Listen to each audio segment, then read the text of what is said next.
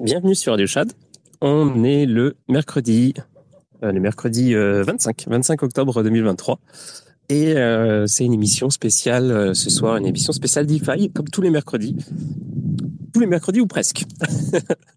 Mais comme la plupart des mercredis. Donc, euh, donc voilà. Et ce soir, on va parler, euh, bon, on, va, on va se poser la question, euh, de savoir si, euh, si euh, la DeFi est, euh, est dépendante quelque part, codépendante du, euh, de, de la qualité euh, des marchés. Euh, et, euh, et voilà. Et ce soir, j'ai invité Octavio, que je- à qui je vais donner la parole tout de suite. Salut Frédéric. Et euh, probablement, euh, donc là, bon, on va laisser le temps aux gens de, venir petit à petit. Probablement, il y a Laurent évidemment qui, va euh, qui va nous rejoindre, qui est le chroniqueur du mercredi, qui bon bah il a un emploi du temps chargé, donc il n'est pas tout le temps là, mais probablement qu'il sera là ce soir. Et qui d'ailleurs travaille pour MEV Capital, qui qui me qui me qui me finance un petit peu. Pour ceux qui qui qui, qui suivent le recap, la newsletter de Radio Chad, ils sont déjà au courant depuis un petit moment. Alors, je suis en train d'essayer de faire, euh, de donner la parole à Octave. Et ça marche pas tout à fait. J'espère qu'on va pas avoir le même problème que d'habitude, c'est-à-dire Twitter qui marche pas. Parce que là, je vais être, euh, je vais être un petit peu. euh, Ah, ok, ça marche. Tu m'entends? Ouais, je t'entends super bien. Super. Par contre, j'entends de, de l'écho dans, dans, dans ma voix. Quand je te parle, ça, je m'entends quoi. Alors, je vais essayer d'améliorer ça. Je sais pourquoi. Est-ce que c'est mieux là? Allô? Ouais. T'as toujours de l'écho?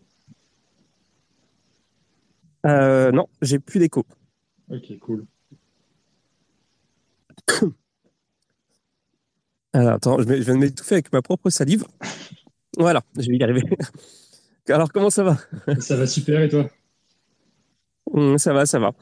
Euh, je, je suis un petit peu, euh, je, je suis un petit peu, euh, un petit peu fatigué. J'étais un petit peu fatigué aujourd'hui, mais, euh, mais sinon ça va super. À part ça, euh, ça, ça va être le changement de température qui. euh, je parle comme un vieux, tu sais. Genre, euh, Bah, mais genre, euh, ouais. je te, je vois faire tes spaces toujours tard le soir. J'imagine que ça, ça te pèse sur le long terme, non? C'est, euh, je t'avouerai que c'est beaucoup de travail. Alors, euh, c'est sûr que euh, je, je serais pas contre des vacances, mais de toute façon, dans un mois et demi, il y aura la, il y aura euh, la pause euh, estivale. Donc, euh, un mois et demi, c'est c'est six semaines. Donc, donc je vais, je vais, tenir le coup.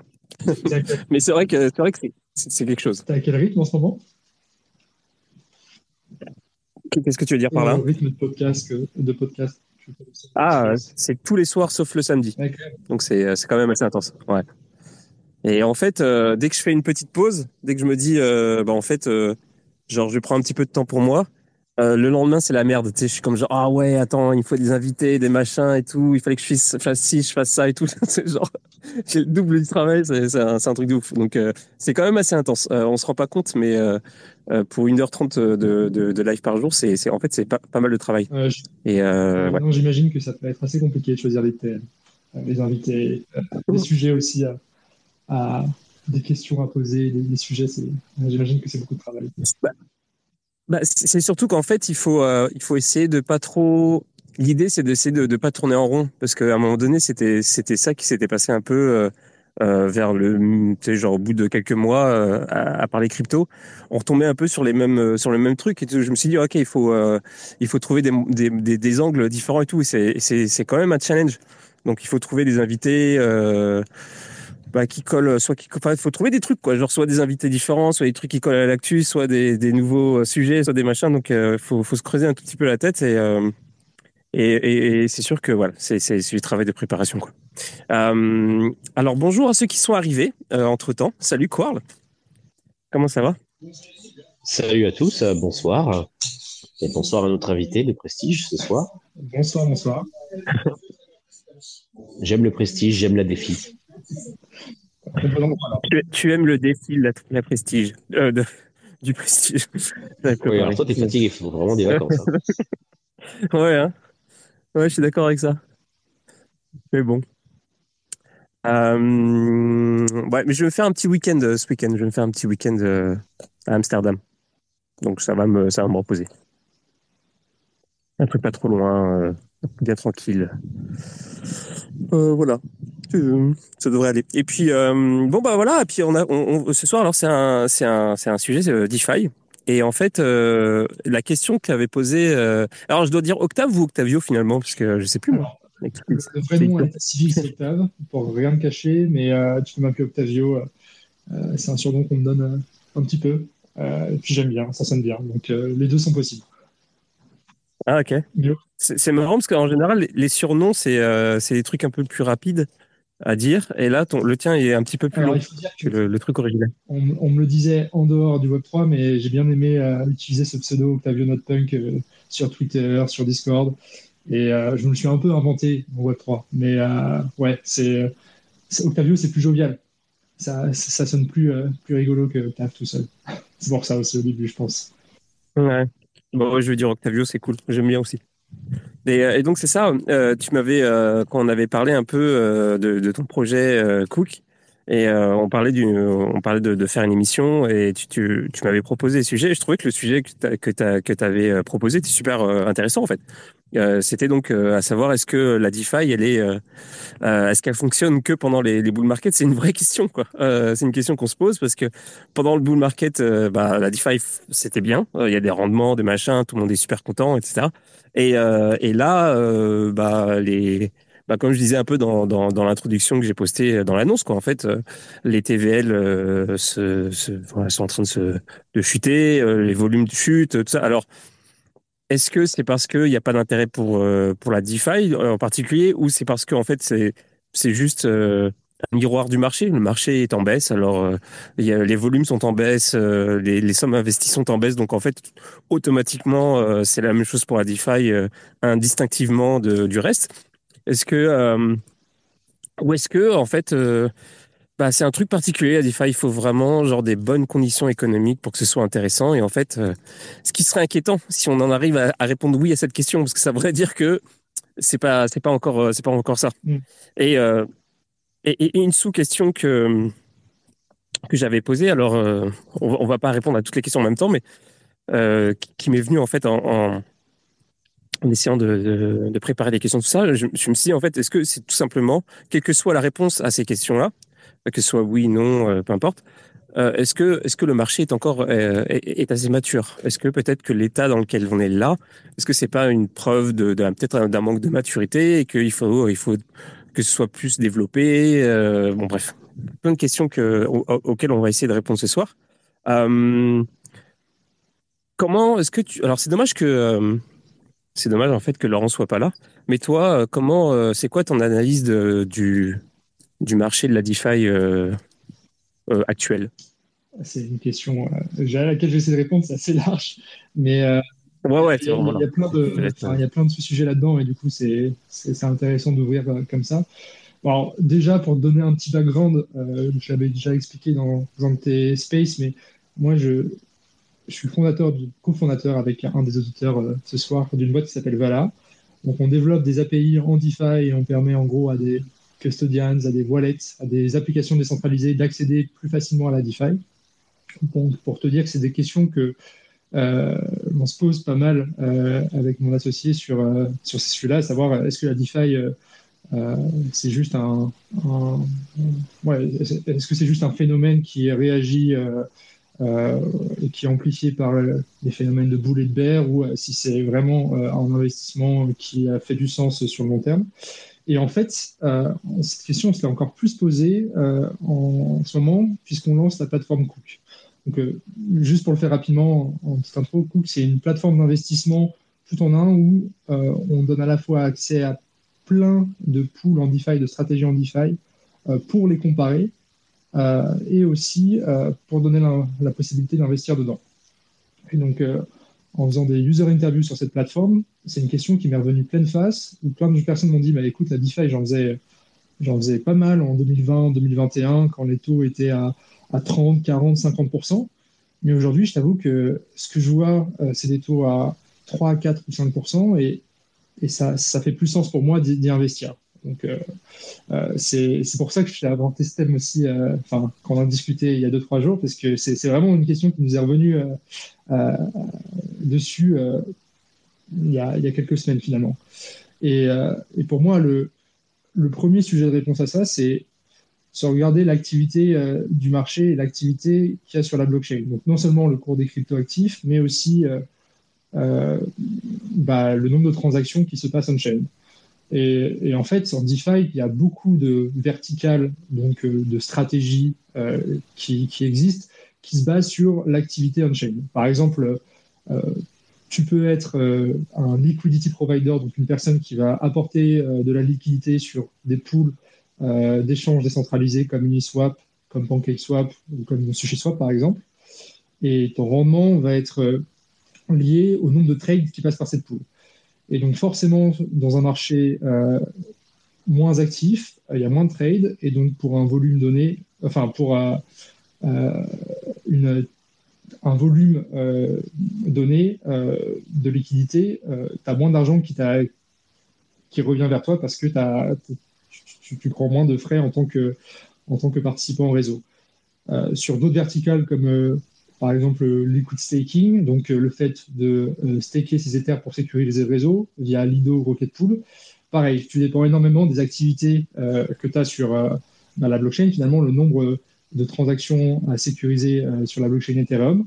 Et donc, s'il y a moins de transactions à sécuriser, alors forcément, il y a moins de reward à se partager entre tous les participants qui sécurisent le réseau. Mais je pense que le, fait le plus parlant, c'est surtout sur euh, euh, tous les protocoles qui euh, donnaient, qui distribuaient leurs tokens de gouvernance.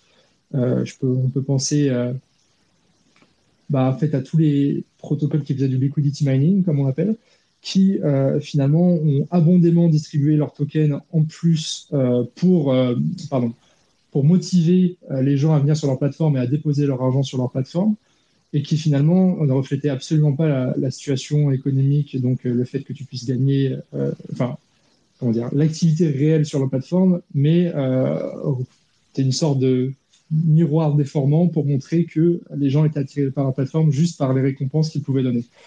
Donc ça, c'est des activités pour moi qui de liquidity, le liquidity mining qui sont très très synonymes du bull market euh, où on veut paraître très beau, où on veut à, tout prix attirer des gens parce qu'il y a énormément d'excitation sur le marché, mais euh, qui euh, n'a aucun rapport avec l'activité économique sous-jacente et donc n'est pas du tout durable sur le long terme.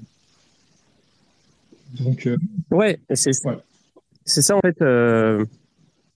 C'est ça qui est. mais c'est pareil en fait. C'est dur de comment dire de savoir en fait si c'est lié ou pas, si c'est lié au, bull market ou pas. Parce que si par exemple, euh, euh s'il y avait eu le, admettons qu'il n'y a, a, pas eu tout ça, tout ce qu'on a vécu avec la DeFi pendant le, précédent bull market, si on avait vécu que le bull market avec les NFT, et là tout d'un coup, euh, si ça commençait maintenant, genre le truc avec les NFT, euh, les NFT, la, la DeFi, euh, avec les mêmes trucs qu'on a vécu, c'est-à-dire en fait les mecs qui distribuent des tokens comme incentive, en fait c'est un peu le même, euh, ce que tu as décrit, c'est, un peu le même, euh, le même bordel qu'on a, qu'on a vu un peu avec euh, toutes sortes de projets en, dans, le gaming, etc. En fait, où c'était plus ou moins pondiesque, c'est-à-dire qu'en fait, ça, distribuait des, tokens à, à, à blinde et genre pour que les mecs, bah, exactement comme tu viens de dire, pour que les gens viennent.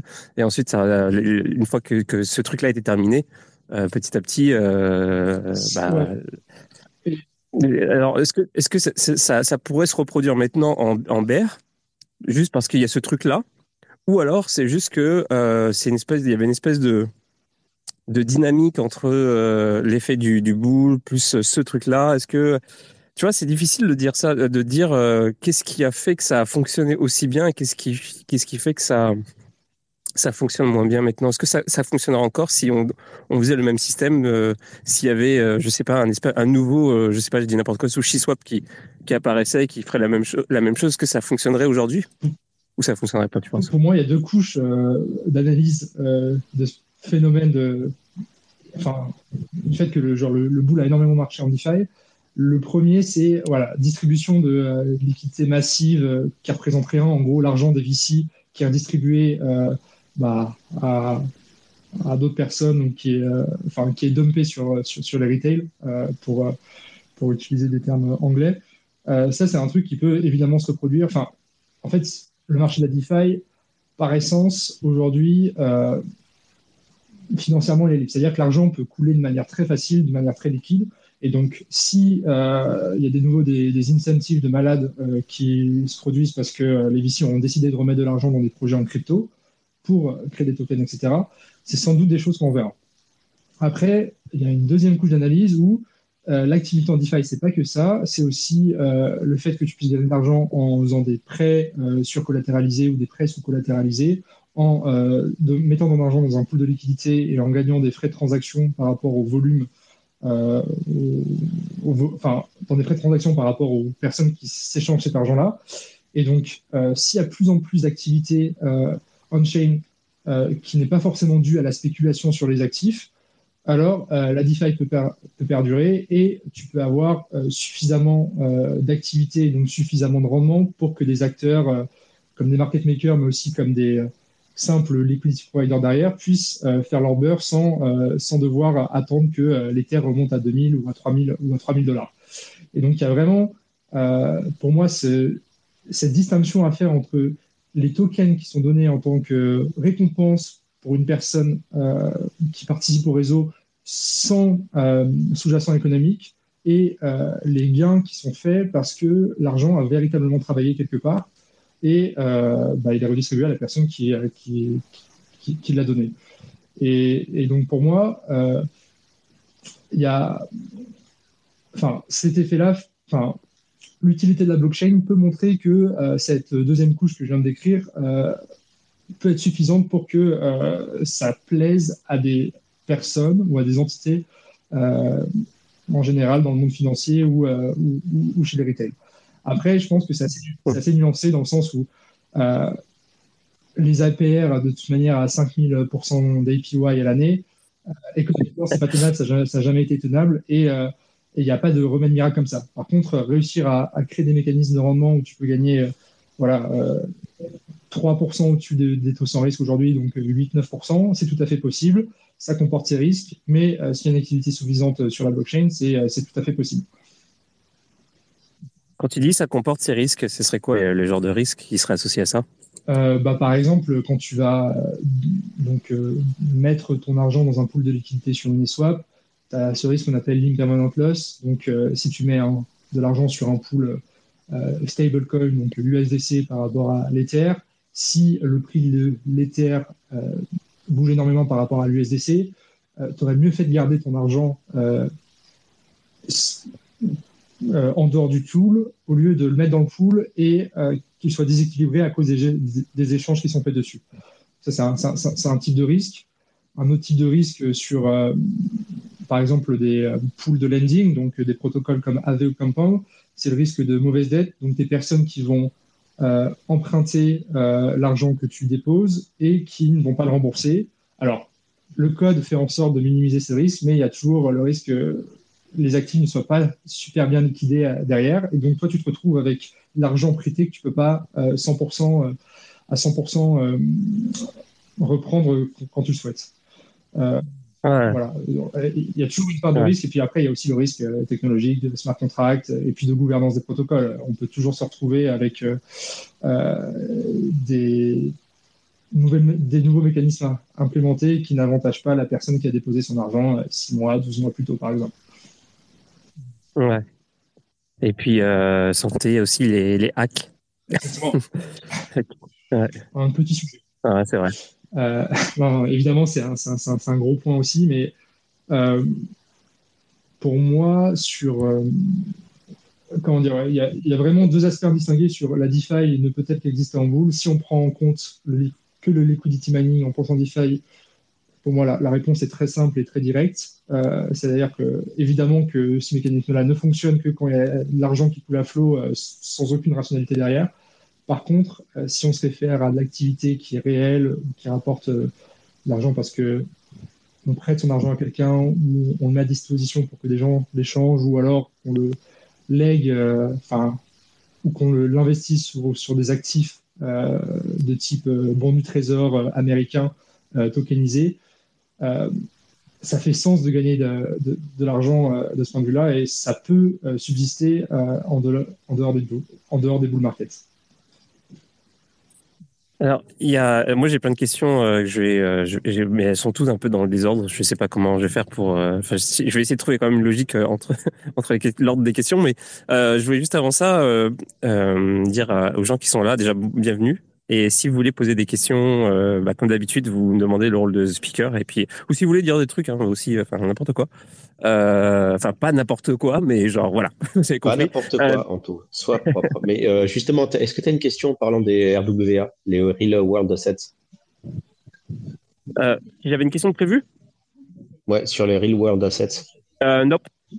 Mais vas-y, je te laisse demander si tu avais une question par rapport à ça.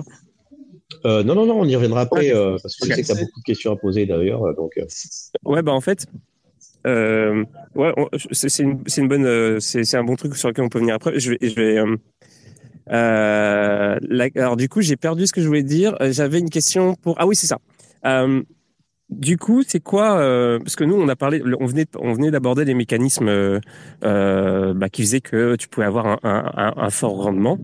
Qu'est-ce qui fait que on a des rendements qui sont euh, qui vont par exemple de 6 à comme tu disais 9% parfois plus euh, même dans un marché qui est pas haussier. Euh, et comment ça se fait qu'on on arrive à avoir des, rendements qui sont aussi élevés par rapport au, au système traditionnel? Qu'est-ce qui c'est quoi la mécanique qui, qui permet ça? Et pourquoi finalement pourquoi en fait finalement le, le, marché euh, traditionnel, quand je sais pas les investisseurs traditionnels ne se sont pas engouffrés dans ce truc-là ou, en tout cas comment ça Tu sais parce que c'est quand même euh, un peu. Euh, je vais te dire pourquoi je te pose cette question parce que même si on va parler après éventuellement de comment euh, c'est des nouvelles idées qui sont trouvées, des nouveaux mécanismes, de, comment faire pour pour que ce soit plus attractif ou au moins aussi attractif sur la durée, etc. quand tu parles à quelqu'un qui a jamais mis les pieds dans la DeFi et que tu lui parles de, de des rendements qu'il y a dans la DeFi qui sont quand même assez élevés finalement.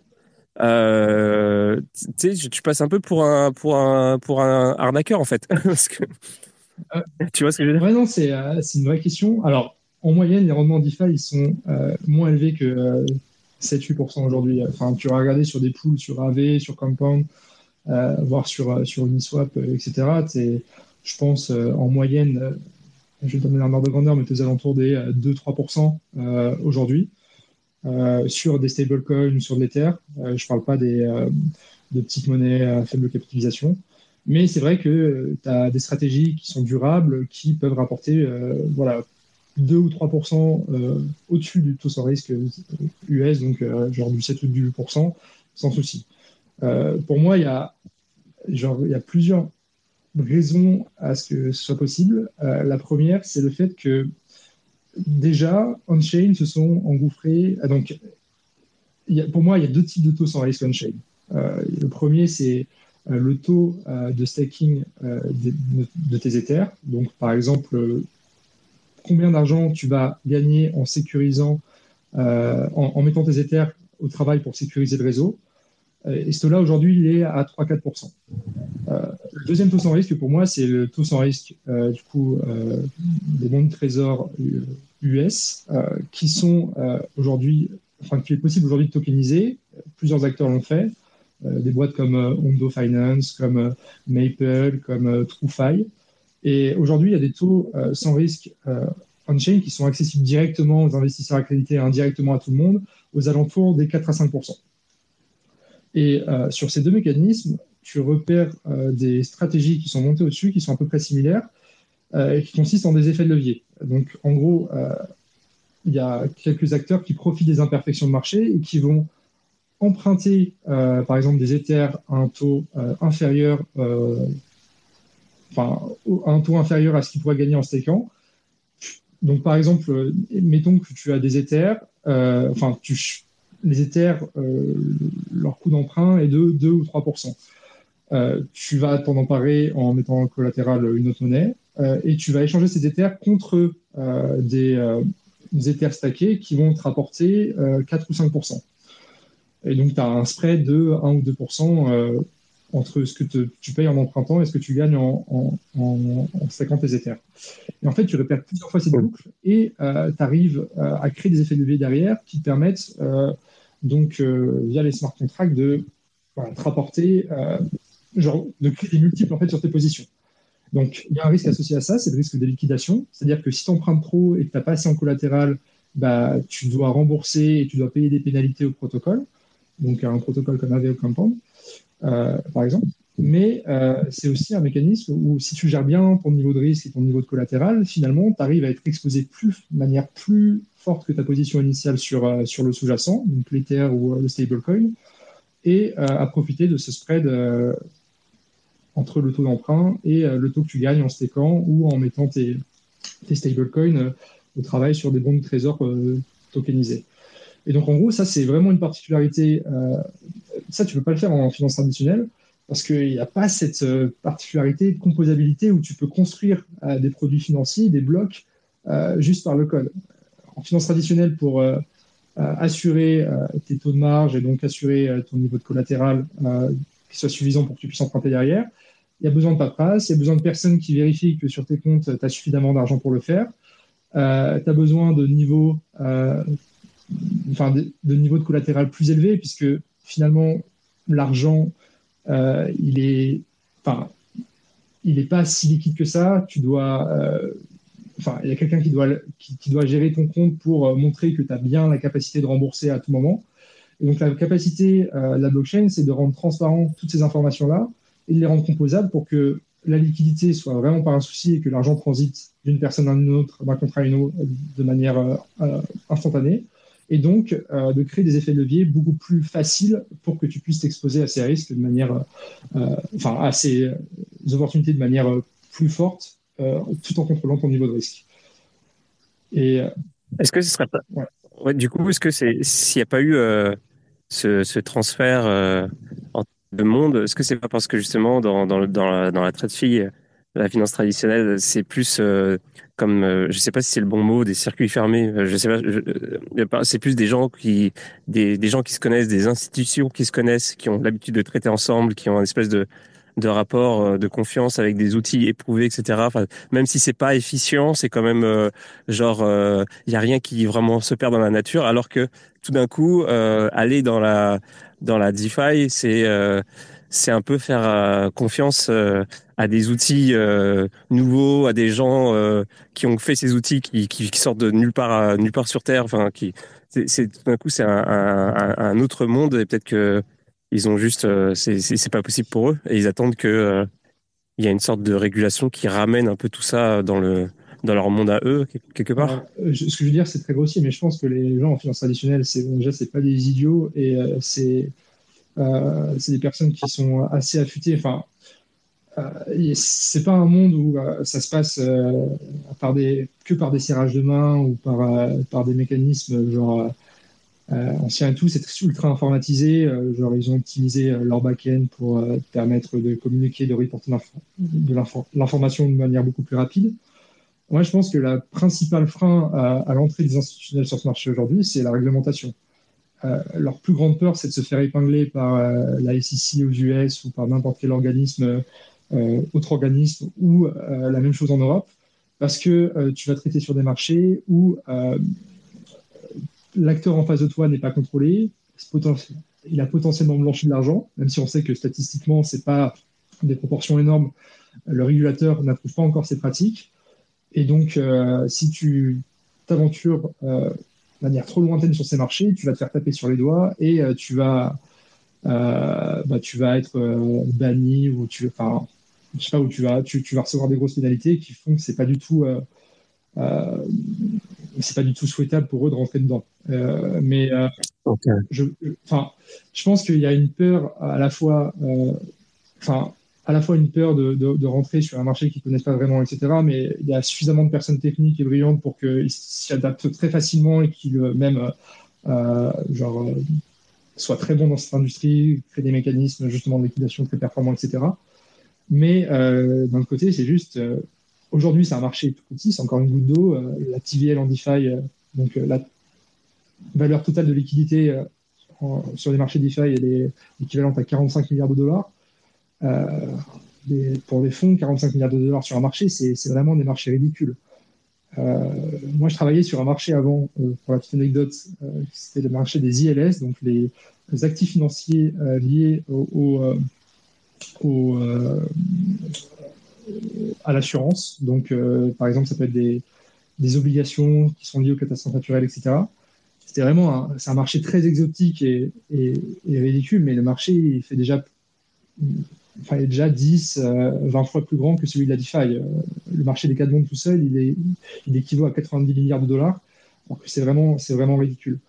Et donc, euh, voilà, tu n'as pas envie de rentrer sur un marché où tu vas pas gagner énormément d'argent, puisqu'il n'y a pas énormément d'argent qui est disponible sur ce marché, en te mettant à dos le régulateur en plus. Ouais, c'est. D'ailleurs, oui, c'est vrai. Ça, je... ça fait partie des. des comment dire des inconvénients du, euh, du marché de la DeFi, c'est euh, c'est que c'est pas c'est pas énorme en fait finalement. Ouais, exactement. Il n'y a pas beaucoup de liquidité. Exactement. 45 milliards, bah, en tant que, enfin, voilà, personne, euh, tout le monde, évidemment 45 milliards, c'est énorme, mais sur pour un marché financier, en fait, c'est pas pas grand chose et ouais, voilà, quand on compare à la taille, enfin, je sais pas de, n'importe quel fonds avec des actifs sous gestion de plusieurs centaines ou plusieurs milliers de, milliards, euh, ça, représenterait que euh, moins d'un pour cent de leur stratégie, pas du tout significatif. Ouais. Du coup, j'ai euh, j'ai envie de poser une question, mais qui serait, qui serait totalement une question de, de, fin d'émission, mais du coup, je vais pas la poser maintenant. il y a Wanda qui dit il y a aussi la problématique de la sécurité.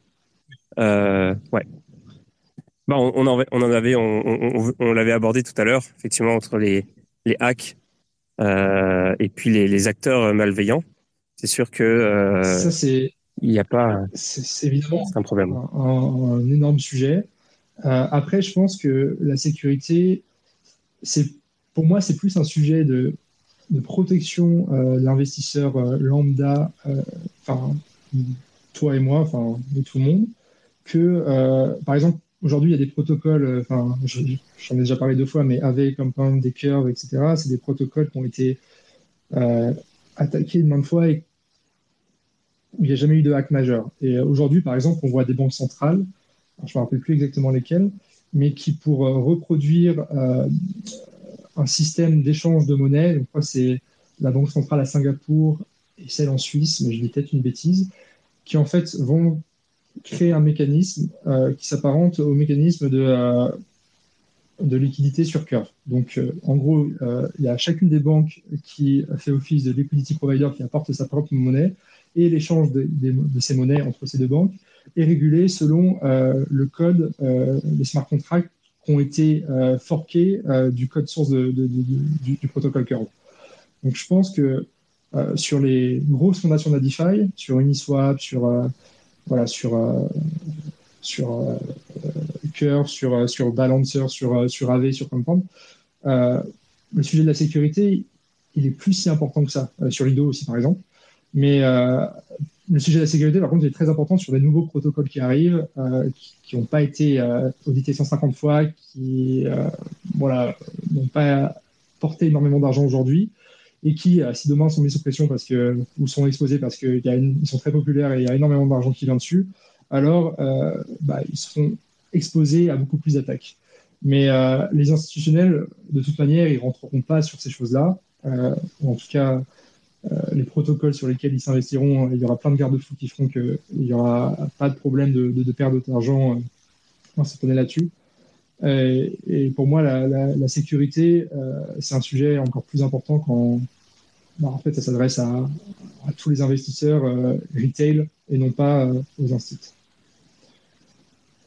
Ouais, ça, me rappelle quand on avait eu le sujet, un sujet sur les jeux vidéo il n'y a pas si longtemps et que j'évoquais le, passé bah, lointain dans les cryptos, mais pas si lointain que ça en fait. C'était 2017-2018 où tu avais quasiment chaque projet qui, qui, euh, faisait euh, bah, sa promo, euh, inventer une nouvelle blockchain. Et, et c'était un discours acceptable à l'époque. Aujourd'hui, c'est plus du tout possible, tu vois. Genre, il faut vraiment que, enfin, les gens développent sur des trucs qui, qui sont éprouvés de plus en plus parce que pour éliminer justement le facteur risque d'avoir une blockchain à, à, faire fonctionner et puis euh, il faut qu'elle soit euh, résistante aux attaques et puis ouais. etc. Enfin, c'est un challenge complètement dingue. En un nouveau mécanisme de smart contract sur une, enfin, tu peux être sur Ethereum et construire des trucs totalement nouveaux et qui du coup n'ont jamais été vraiment enfin, vu que personne n'a jamais vu ça, bah, il y a aussi plus de vecteurs d'attaque, sans doute. Euh, et, et, après, c'est vrai que c'est encore plus vrai sur les applications financières où finalement, euh, sur un jeu vidéo, si ton infrastructure craque, bah, c'est un jeu vidéo, c'est chiant, mais c'est un jeu vidéo. Euh, pour les applications financières, si les infrastructures craquent, c'est beaucoup plus gênant. Il y a l'argent qui est perdu dans la nature. et donc, en tant, en tant que retail, on y est énormément exposé. Les institutions euh, le sont tout autant, sauf que euh, je pense que leurs mécanismes de gouvernance font qu'elles seront uniquement sur euh, des protocoles super éprouvés où il y a très peu de, vecteurs de risque d'attaque. Ouais, alors, mais tu dis jeux vidéo, jeux vidéo, n'empêche que pendant toute la. Toute, vers la. Disons, je ne sais pas où placer ça chronologiquement, mais pendant la vague NFT, tout ça, il y avait beaucoup de bah, en fait, suite aux deux vagues, là, euh, DeFi et NFT, tu avais des jeux, les jeux vidéo qui sont apparus avec euh, tous les Play to Earn, les, euh, les Move to Earn, etc. Et ils ont, ils ont tous intégré de la DeFi. En fait, tout, ah, ils fonctionnaient tous avec la DeFi. Non, tu as totalement raison. Et tu penses à Stephen, par exemple? Ah, Ouais, ouais. Et puis, en fait, tous les autres. Quoi. Mais oui, effectivement. Non, mais c'est vrai que, c'est vrai que, en fait, jeu vidéo, tu as raison. Je pensais vraiment à des jeux où tu avais beaucoup moins de notion d'argent aujourd'hui. Mais c'est vrai qu'il y a ça existe encore, mais le concept de gamification euh, était très financiarisé et du coup, euh, tu avais tout de suite des, euh, des millions de dollars qui étaient bloqués sur des contrats. Donc, ouais, quand tu construis sur des nouvelles infrastructures, tu, c'est sûr que tu, tu mets à mal l'argent des gens assez facilement. Mais est-ce que tu as c'est un truc que tu as exploré parce que, euh, donc, euh, par exemple, l'outil que tu es en train de développer, euh, qui, euh, c'est, qui, qui, qui, fait du, du comparatif entre les différents, les différents yields, des, différents protocoles. Enfin, je ne sais pas si j'utilise les bons mots, mais. Différents yields, différents protocoles, ça marche. et est-ce que tu t'es pensé justement sur, bah, sur, la, sur le gaming? Parce qu'en gros, euh, on se demande, genre, enfin, moi, c'était une question aussi que j'avais, c'est en gros, euh, à, quel moment euh, la DeFi va être euh, mainstream, tu vois. Et, et, quand tu vois en fait tous les mécanismes qui sont mis en place, enfin, comment il faut interagir avec les, justement, avec avec les outils, euh, toutes les stratégies qu'il faut connaître, etc. Genre, tu vois, par exemple, il y a des systèmes super ingénieux, on, pourra, on pourra en parler tout à l'heure, mais avec le l'USD, avec Chicken Bones, etc., où, où il faut faire des trucs euh, créer des créer œufs, les faire éclore, machin. Mais même ça, déjà un petit peu dans la gamification, c'est ça qui est intéressant d'ailleurs. Et en, gros, euh, est-ce que ça, ça, va pas venir, la DeFi sera pas euh, sera pas enfin mainstream quand justement elle sera intégrée dans, les jeux vidéo? Parce que tu regardes même des trucs très simples comme bon bah Stephen. c'est compliqué parce que du coup, oui, c'était un peu ponziesque, mais par exemple, tu as euh, euh, dans, dans, le même, dans la même catégorie, tu as, comment il s'appelle, euh, Sweatcoin. Et Sweatcoin, eux, ils étaient Web 2 à la base. Ils n'étaient pas crypto du tout. C'était un, c'était une application qui, tu, fais, tu marches normalement. Puis à la fin, à la fin de la journée, tu as des, des coins, mais c'était pas des coins crypto en fait, c'était leur truc à eux et que tu pouvais échanger contre des euh, des comment dire euh, des, des, prix, euh, des machins, des, des, bons de réduction, des trucs comme ça. Et tu pouvais participer à des concours, voilà. Et tout d'un coup, ils ont intégré la crypto. Donc en fait, tous ceux qui avaient des coins de, de, la plateforme, ils ont pu les, les transférer et les échanger contre la, la, crypto. Donc, ils ont pu avoir de l'argent, du vrai argent, en fait, finalement, en faisant, des, en faisant les transferts nécessaires. Euh, mais aussi, euh, ils ont rajouté à ça des, des principes de DeFi, mais très simples, euh, tu vois, comme par exemple le fait de euh, locker euh, tes, tokens pour 3 mois, 6 mois, 12 mois. donc, du coup, c'est intéressant parce que ça, reste. Il n'y a pas le truc où tu vas commencer à imaginer des choses. C'est juste, juste ça, tu vois. et ça veut pas dire que, tu sais, ça se trouve les gens vont être déçus sur le long terme et tout. Mais je trouvais que c'était intéressant qu'il y avait quand même un, une initiation à la DeFi euh, par, par ce type de moyens, genre par rapport pour, pour, auprès des gens qui ont, qui ont jamais approché ce truc-là de, de nulle part. Euh, j'avais une amie qui était absolument pas la crypto, qui utilisait Sweetcoin juste parce que voilà, c'était c'était cool, ça lui, ça lui permettait de, de, participer à des concours euh, juste parce qu'elle marchait quoi. Et tout d'un coup, elle était là. Est-ce qu'il faut que je mette plutôt dans le 3 mois, plutôt dans le 6 mois Machin, elle était en train de faire des, calculs de, de, API grec et tout. Et c'est comme genre, c'est marrant, tu vois. Euh, je pense que ça pourrait venir par là.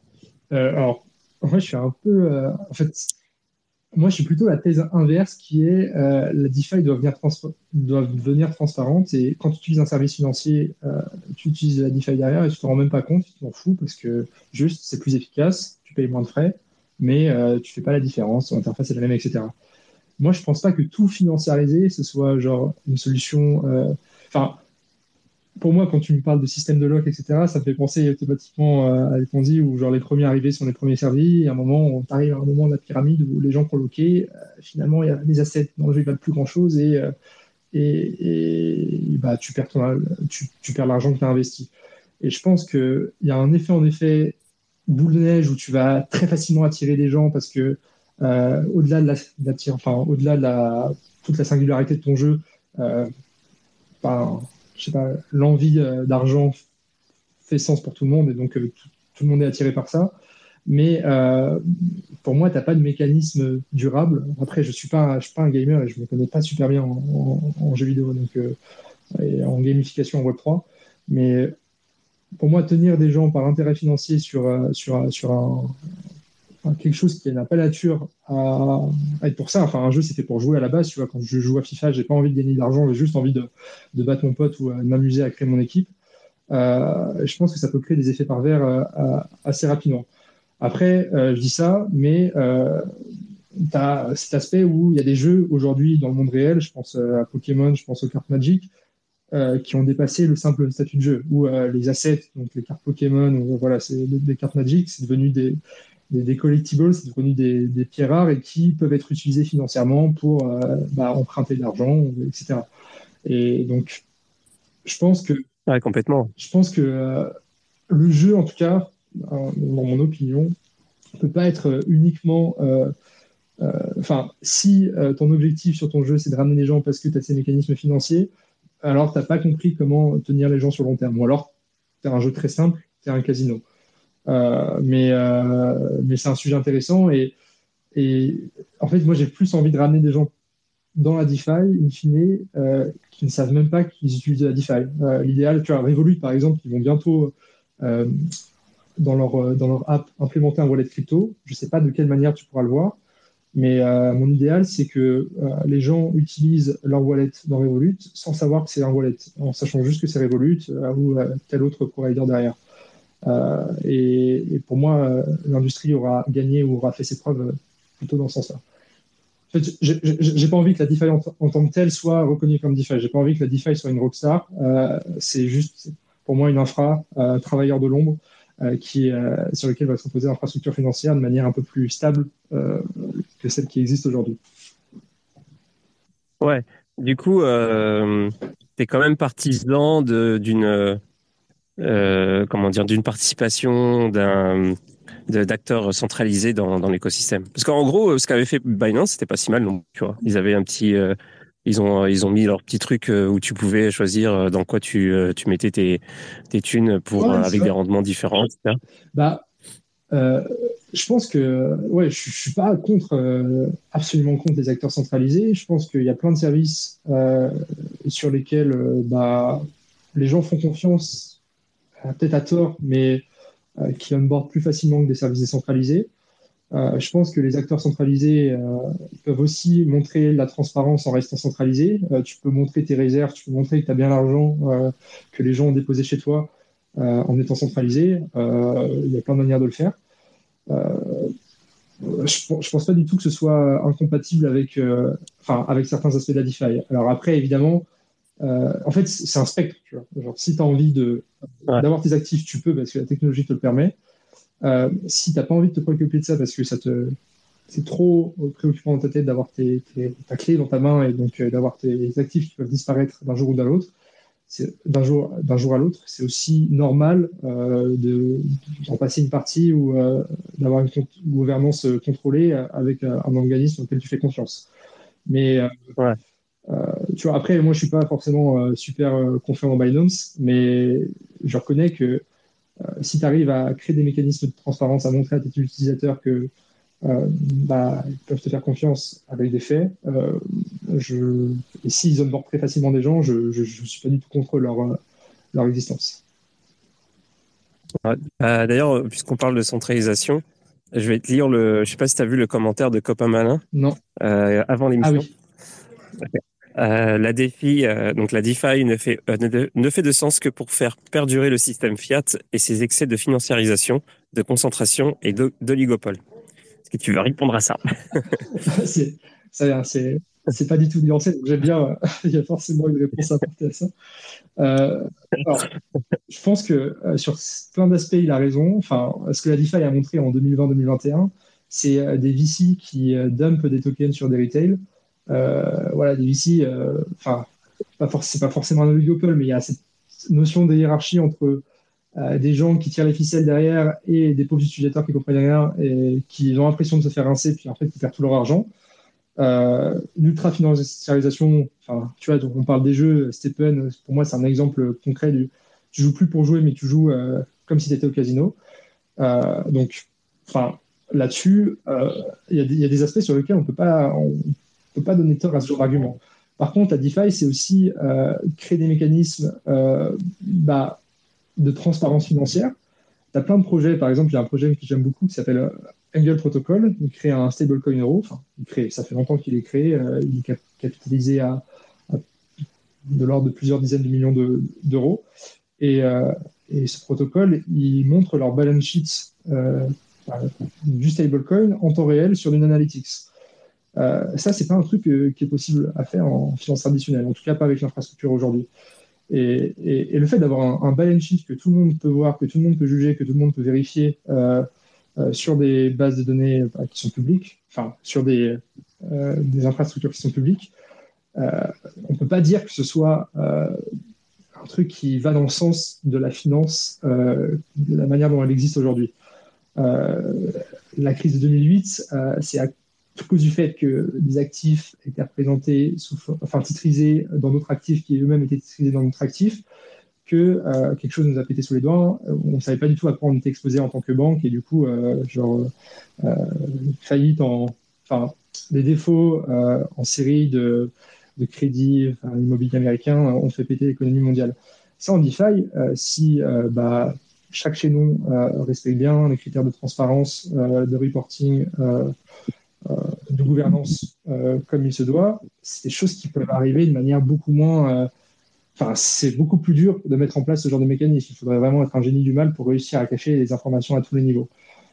Et donc, je pense que enfin, la DeFi en tant que telle, euh, c'est pas bien ou mal, tu vois. Genre, c'est impossible de dire ça. Évidemment, tu as des gens qui peuvent la, la twister d'une manière à ce que tout soit financiarisé, euh, que ce soit très bien marketé, du coup, qu'on fasse qu'on trompe des gens sur la marchandise en, leur disant qu'ils vont jouer à un jeu et qu'ils vont gagner de l'argent alors qu'ils vont, tout perdre et qu'ils vont pas s'amuser. Mais c'est aussi vraiment des mécanismes qui n'existaient pas avant.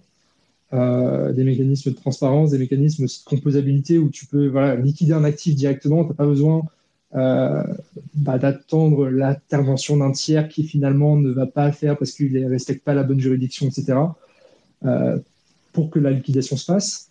Et, et c'est des mécanismes en fait qui juste objectifie euh, la loi. Euh, là où la finance avant, c'est euh, genre tu rédiges des prospectus pour établir un fonds, tu, fais confiance à un gouvernement pour dire ah ça c'est bien, c'est pas bien. Finalement, le code objectifie un peu ça et il y a moins de place, comment dire, à tout le contentieux qui peut se faire derrière sur la mauvaise interprétation de certains textes, la mauvaise interprétation de, de la manière dont on peut s'échanger les actifs ou dont on peut les liquider, par exemple. Mmh. Mais, mais finalement, si, si euh, est-ce que ce qu'il a voulu dire, est-ce que ça pourrait être, alors je t'offre une, une, interprétation possible, mais c'est évidemment pas forcément ça qu'il a voulu dire, mais euh, est-ce que ce serait pas aussi parce qu'en fait, le, le truc, c'est que à la base, la DeFi, c'était un peu, euh, bah, surtout au début, quand c'était. This space was downloaded via spacesdown.com. Visit to download your spaces today. Alors, euh, fou avec les rendements de, de taré de ça. Bon, tout le monde était dessus. Euh, on se disait, ouais, c'est bon, ça y est, euh, c'est la finance pour tout le monde. Euh, enfin, la finance démocratique, même les petits peuvent y aller de ça. Et en fait, on s'est aperçu que c'est, euh, au fil du temps, finalement, c'est plus vraiment comme ça. Genre, euh, quand t'es, quand t'as pas, pas trop de thunes, euh, faut que tu fasses déjà, faut que tu t'affrontes les, les fees qui sont super élevés. T'as l'impermanent loss dont tu parlais tout à l'heure. T'as, il faut que tu sois super au courant des trucs. Et, limite, t'es obligé de, de, de, de changer régulièrement tes fonds, de les bouger, etc. Il faut que, il faut que tu sois super au courant de ce qui se passe. Il faut que euh, et puis tu, pour le rendement qui est finalement pas si incroyable euh, comparé à d'autres trucs que tu peux faire, et, finalement euh, on se retrouve avec, tu sais, c'est un peu, c'est un peu devenu la maison de retraite des, des whales en fait, tu vois. Ce que je veux dire, c'est les mecs, ils ont fait plusieurs millions, ils ont plus envie de trade parce qu'ils ils vont faire une connerie à un moment donné, donc ils mettent, euh, genre ils mettent une partie de leur, leur fonds euh, en, en, stacking et comme ça ils sont bien tranquilles, ils ont un revenu passif et tout. Et en fait finalement tous les mecs qui font marcher euh, genre les, les les, les proof of stake, c'est tous les Whales crypto qui, qui, ont, qui, ont, qui ont mis ça pour être bien tranquille. Euh, tu vois et, et, et, du coup, peut-être que c'est ça, tu vois, genre qu'ils disent que finalement, c'est un peu, euh, il y a un petit, un petit côté oligarchique, tu vois. Euh, non, c'est vrai, enfin, j'avais pas compris comme ça, mais c'est vrai que c'est une interprétation qui fait sens. Euh, et c'est vrai que euh, aujourd'hui, tu as 500 millions, euh, tu es une à 500 millions, bah, staking à 4%, ça te rapporte plusieurs millions par an, quoi, donc ça fait sens.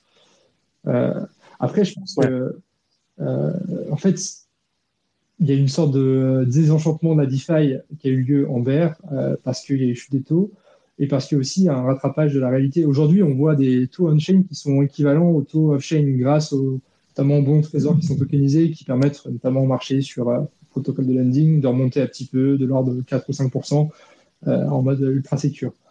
Euh, mais euh, ouais, genre euh, la DeFi, ça joue peut-être pas sur, sur 10% de décalage avec ce qui se passe dans la réalité. Et il y a peut-être encore une prime de risque qui fait peur à beaucoup de gens. enfin, la prime de risque n'est pas assez importante pour que la plupart des gens s'emparent de ce sujet et commencent à investir directement dedans. Euh, par contre, il y a quand même des trade-offs qui sont intéressants, des mécanismes qui ne sont pas possibles en finance traditionnelle qui font que ça te rapporte 2, ou 3% en plus euh, sans euh, décupler ton risque x10. Et ces choses-là, bah, c'est aussi une manière d'intéresser plus enfin, des instituts et des personnes qui veulent posséder leur argent et bah, retrouver des mécanismes qu'ils ont dans la finance traditionnelle euh, sans intermédiaire et euh, en ayant des rendements un petit peu supérieurs. Donc, enfin, je pense que euh, euh c'est pas un oligopole dans le sens où il y a personne, enfin, tout le monde est, sur la même, enfin, tout le monde est au même niveau. Il y a une sorte de pied d'égalité en termes de, de, rendement donné. Il n'y a pas de personne qui bénéficie de leur côté de taux à 70% parce que euh, elles ont compris ou elles ont assez de capital pour avoir accès à certains mécanismes. Euh, ce que permet de faire la DeFi, c'est avec, enfin, théoriquement en tout cas, c'est qu'avec n'importe quel montant, tu puisses euh, retrouver à peu près l'argent qu'aurait une personne avec un autre montant. En tout cas, les rendements que, que, quelqu'un d'autre avec plus d'argent aurait. Et, enfin, c'est juste l'accumulation. enfin, pour moi, l'accumulation euh, du fait que les, enfin, je sais pas, que les gros acteurs comme les Waves, etc., euh, gagnent de l'argent parce que euh, bah, ils ont plus d'argent au départ, ils ont plus de capital et donc des rendements à 3 ou 4% leur suffisent. C'est vrai, mais il reste de la place pour l'innovation, pour de nouveaux acteurs, proposer des stratégies, etc. Proposer des stratégies et, et devenir gros à leur tour. Euh, c'est pas totalement bloqué, c'est que du code derrière et tu peux retourner les règles à ton avantage si, si tu es assez intelligent. Mais, euh, mais je, comprends, je comprends la critique. Je comprends la critique. Euh, ouais. Euh, il y a Wanda qui dit, alors je suis pas sûr de, alors je vais lire. En, 2000, en 2008, les banques savaient, c'est possible aussi de ne pas tout transpa, trans, transparenciser sur le BTC, sur le B, sur une BC publique. Ah, ok, d'accord, sur une blockchain publique. Euh, et après, euh, en dessous, c'est tout de même étonnant qu'en supprimant tout, tout intermédiaire, la DeFi n'a que dit euh, que le nom. Euh, je suis pas sûr de comprendre ce que tu dis. Faut que tu sois plus explicite. Je sais pas si toi t'as compris, euh, Octavio, mais ah, en gros, tu vois. Ouais, j'ai lu, lu mal aussi. non, mais sur la première partie de la question, c'est elles étaient, enfin, elles savaient exactement ce qui se passait, mais elles n'étaient pas. Enfin, comment dire ah, Je trouve pas mes mots non plus, mais c'était malhonnête. malhonnête. C'est-à-dire que moi, je pense que les banques ont été malhonnêtes en 2008, mais que pendant un espace de temps non nul, donc pendant deux ou trois ans, elles ne savaient vraiment pas ce qui se tramait. Et qu'une fois qu'elles ont vu qu'il y avait du feu dans leurs mains, euh, elles ont essayé de s'en débarrasser le plus vite possible en, usant de plein de stratagèmes. Mais euh, pour moi, il y a un, truc où personne ne savait ce qui se passait euh, pendant un certain temps et elles ont juste joué un jeu qu'elles ne maîtrisaient pas. Et ça, en DeFi, enfin, personne ne savait, ni, les régulateurs, ni les agences de notation, etc. Une fois qu'elles ont su, elles ont commencé à le cacher. Les agences de notation continuaient à noter des trucs très bien, alors que c'était pas forcément les actifs derrière n'étaient pas forcément euh, super, euh, de super qualité. Euh, ça, en DeFi, c'est. Tu peux pas faire confiance à une agence de notation juste par le fait que c'est une agence de notation. Tu peux remettre en cause ce qu'elle va dire juste par le code et parce que tu vois on-chain. Et donc, je pense que ce, cet, incontrôle, ce, dérapage, il n'aurait pas pu avoir lieu et donc toutes les conséquences derrière non plus. Et, et, sur la deuxième partie de la question, j'ai pas super bien compris le DeFi n'a que l'idée, n'a de D que le nom. Moi, je ouais. Juste, pour moi, la DeFi, c'est pas une super. Euh, enfin, décentralisation, c'est une super promesse, mais dans les faits, c'est vrai que rien n'est vraiment décentralisé. Il y a toujours un intermédiaire qui intervient quelque part. Pour moi, la DeFi, c'est plus de l'open fi finalement. L'open finance, euh, le fait que euh, L'open, c'est la transparence, et l'open, c'est la composabilité où chacun a le droit de construire au-dessus de ce que fait l'autre sans demander son avis. Mais tu fais, c'est vrai que tu peux toujours faire confiance à un intermédiaire derrière, et c'est ce que vont faire la plupart des gens. C'est vrai que c'est un, j'aime bien ce, ce nom-là aussi, Open Finance. Je trouve ça cool. Ouais. Bah, il y a Wanda qui est avec nous, qui va peut-être pouvoir préciser sa, pensée. Ça va? Ah Oui, ça va. Merci. Bonsoir à tous. Alors, ma pensée, enfin, moi, je suis absolument pas banquière, mais euh, pour avoir un petit peu Essayer de, comprendre ce qui s'était passé en 2008. Je peux pas entendre que les banques entre guillemets ne savaient pas. C'est-à-dire que, euh, en fin de compte, il y a, plusieurs niveaux de strates dans, une banque et on se doute bien que euh, ce qu'ils avaient appelé les produits euh, financiers entre guillemets pourris, bah, ils ont bien été montés et ils ont bien été vendus.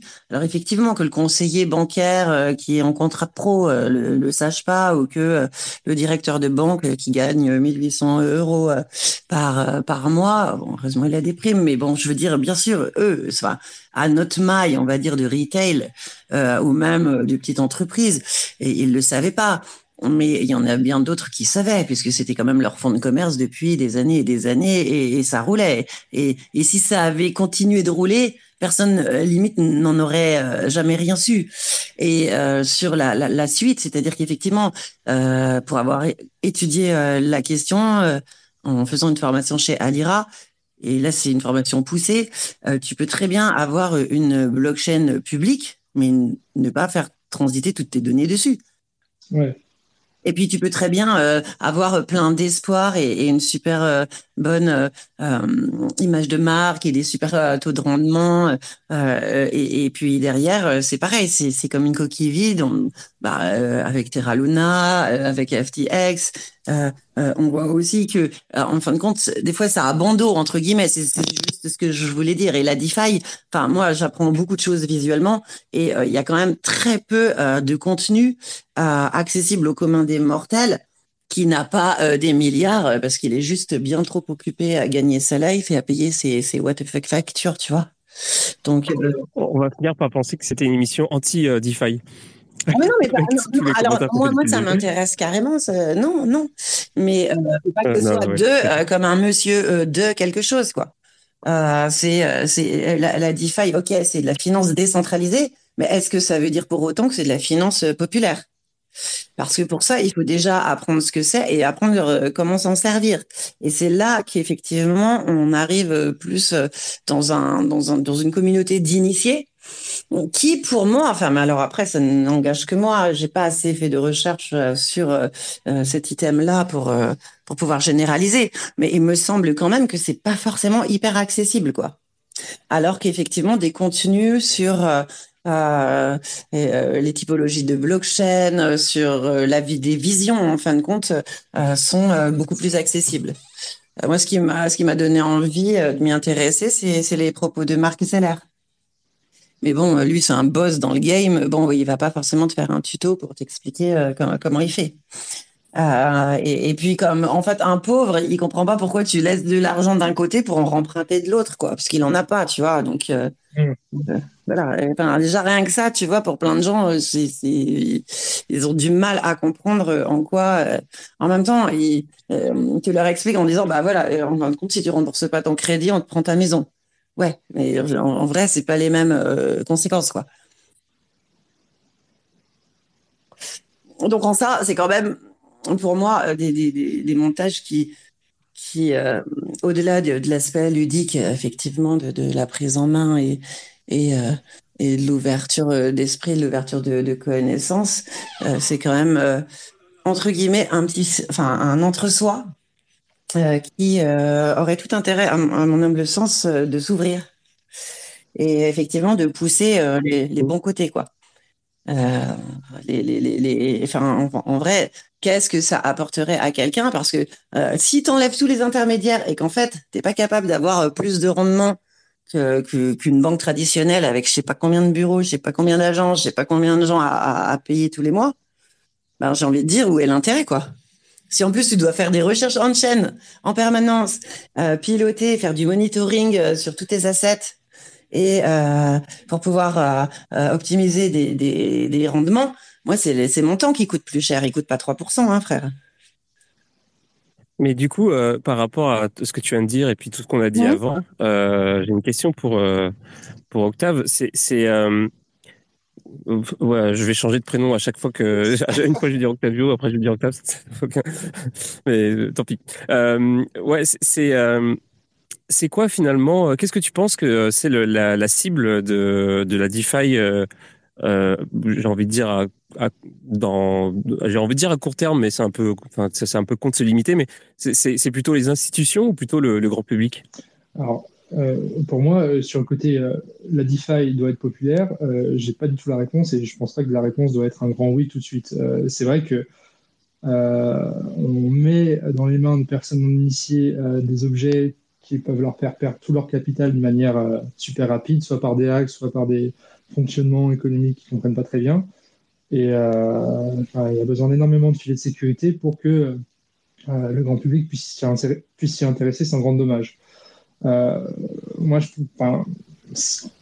pour moi, c'est un peu comme l'état de la, tech, genre dans les années 80 ou 90, où finalement, il y avait parfois peu d'intérêt à utiliser un ordinateur. Internet n'existait pas, il avait, on était assez balbutiement, il y avait très peu d'informations.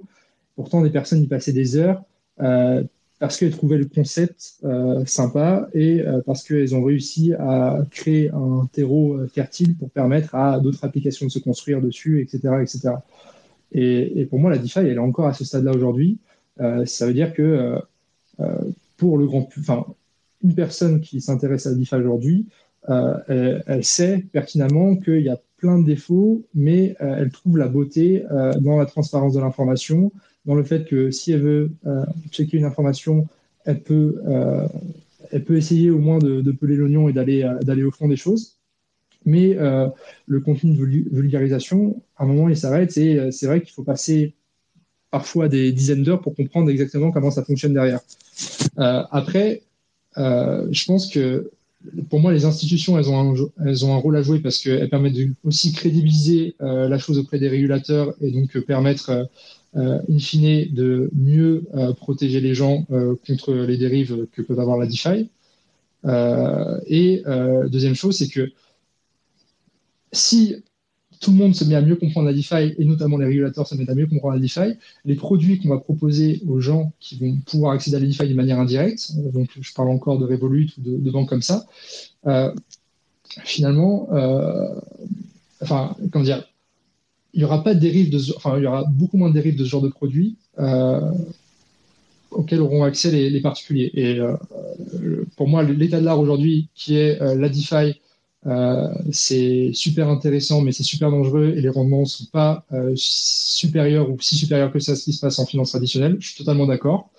mais cet écart, ce delta qui existe et toutes les possibilités qu'on n'a pas encore explorées en DeFi font que une masse de gens s'y intéressent et c'est pas non plus que des PhD ou des experts.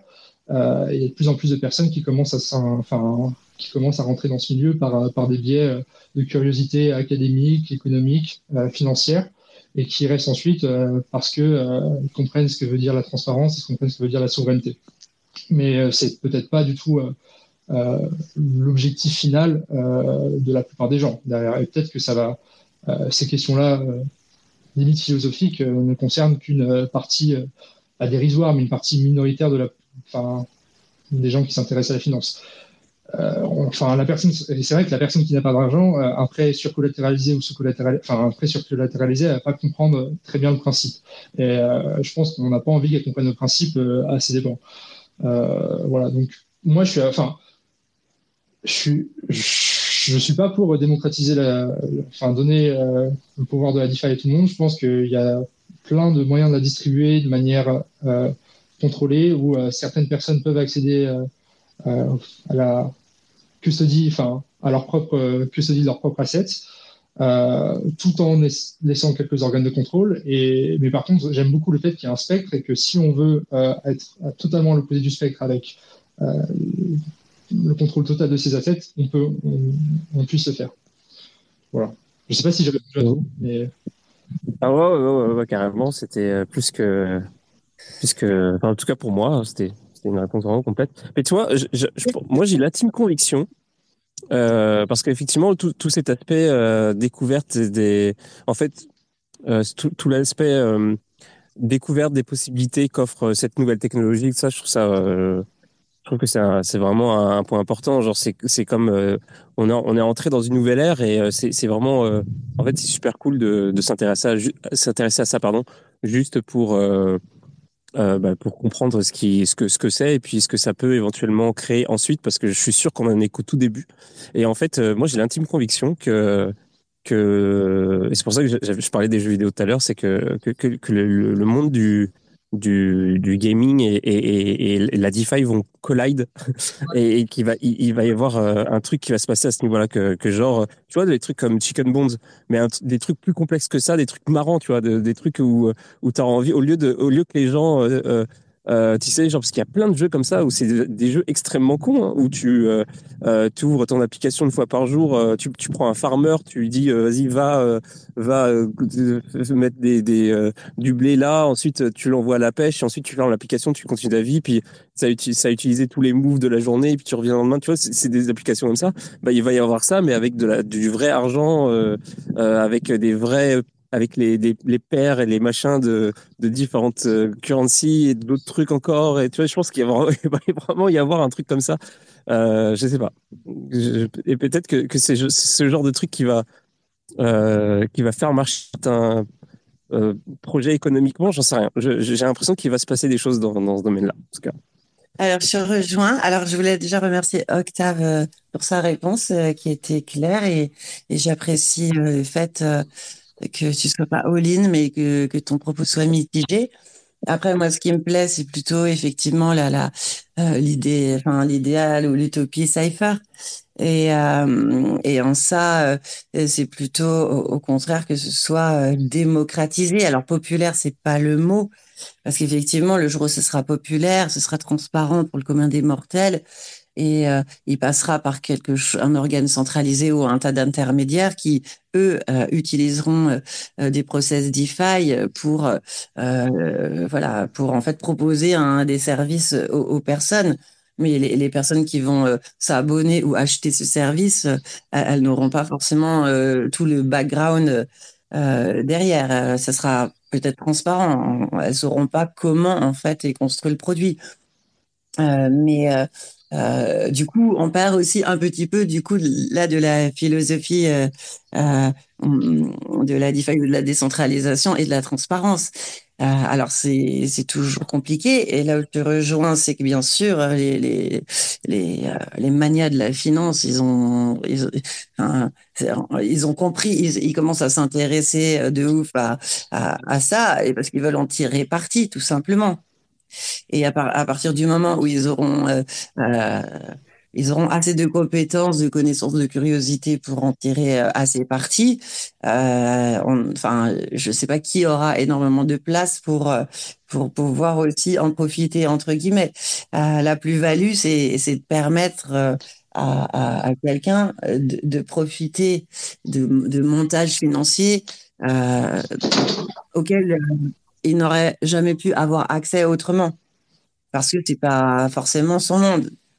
Et, euh, c'est vrai que c'est très bien dit euh, euh, par Sébastien Ballard, c'est-à-dire que dans la finance, les, gars représentatifs de, la finance font tout pour, dans leurs propos, te faire comprendre que c'est extrêmement compliqué, alors qu'en vrai, c'est simple. Euh, donc, euh, euh, après, la multiplicité des protocoles DeFi fait aussi que, c'est compliqué. Et après, c'est un métier. J'ai envie de dire, voilà, c'est effectivement, c'est du monitoring, c'est du pilotage, c'est du suivi, c'est de la veille. Et bien sûr, c'est passionnant. Euh, il n'en demeure pas moins qu'à partir du moment où tu auras des, enfin, où as des, gros requins qui déboulent, euh, ben, qu'est-ce qui restera Il y aura toujours de l'innovation, il y aura toujours euh, des gens qui rêveront, mais, mais voilà. Est-ce que est-ce qu'on va pas reproduire le même schème qu'on voulait justement rejeter?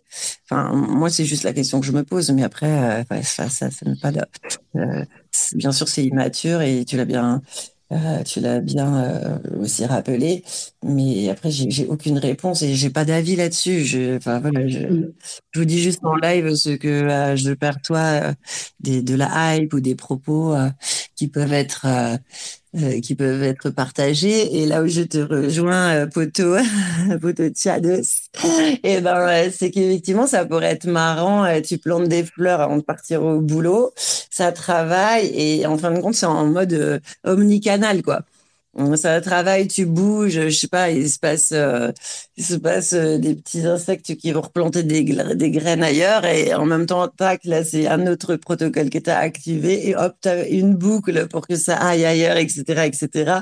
Et à la fin de ta journée, euh, tu as, plein de personnages qui ont bossé pour toi.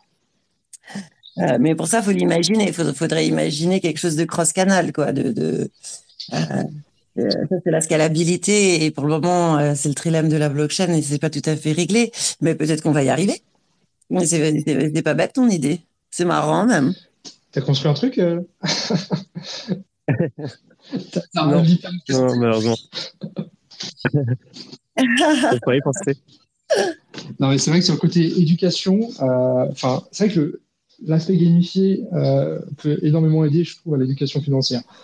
Après, je trouve que enfin, il faut aussi bien présenter les choses où, pour moi, un jeu, c'est un jeu. Et si ton objectif premier sur le jeu, c'est de faire de l'argent avec ce jeu, euh, enfin, certaines personnes le font. Le poker, euh, voilà, le poker ou les échecs, les meilleurs, ils, gagnent leur vie avec et, l'argent devient une préoccupation euh, première.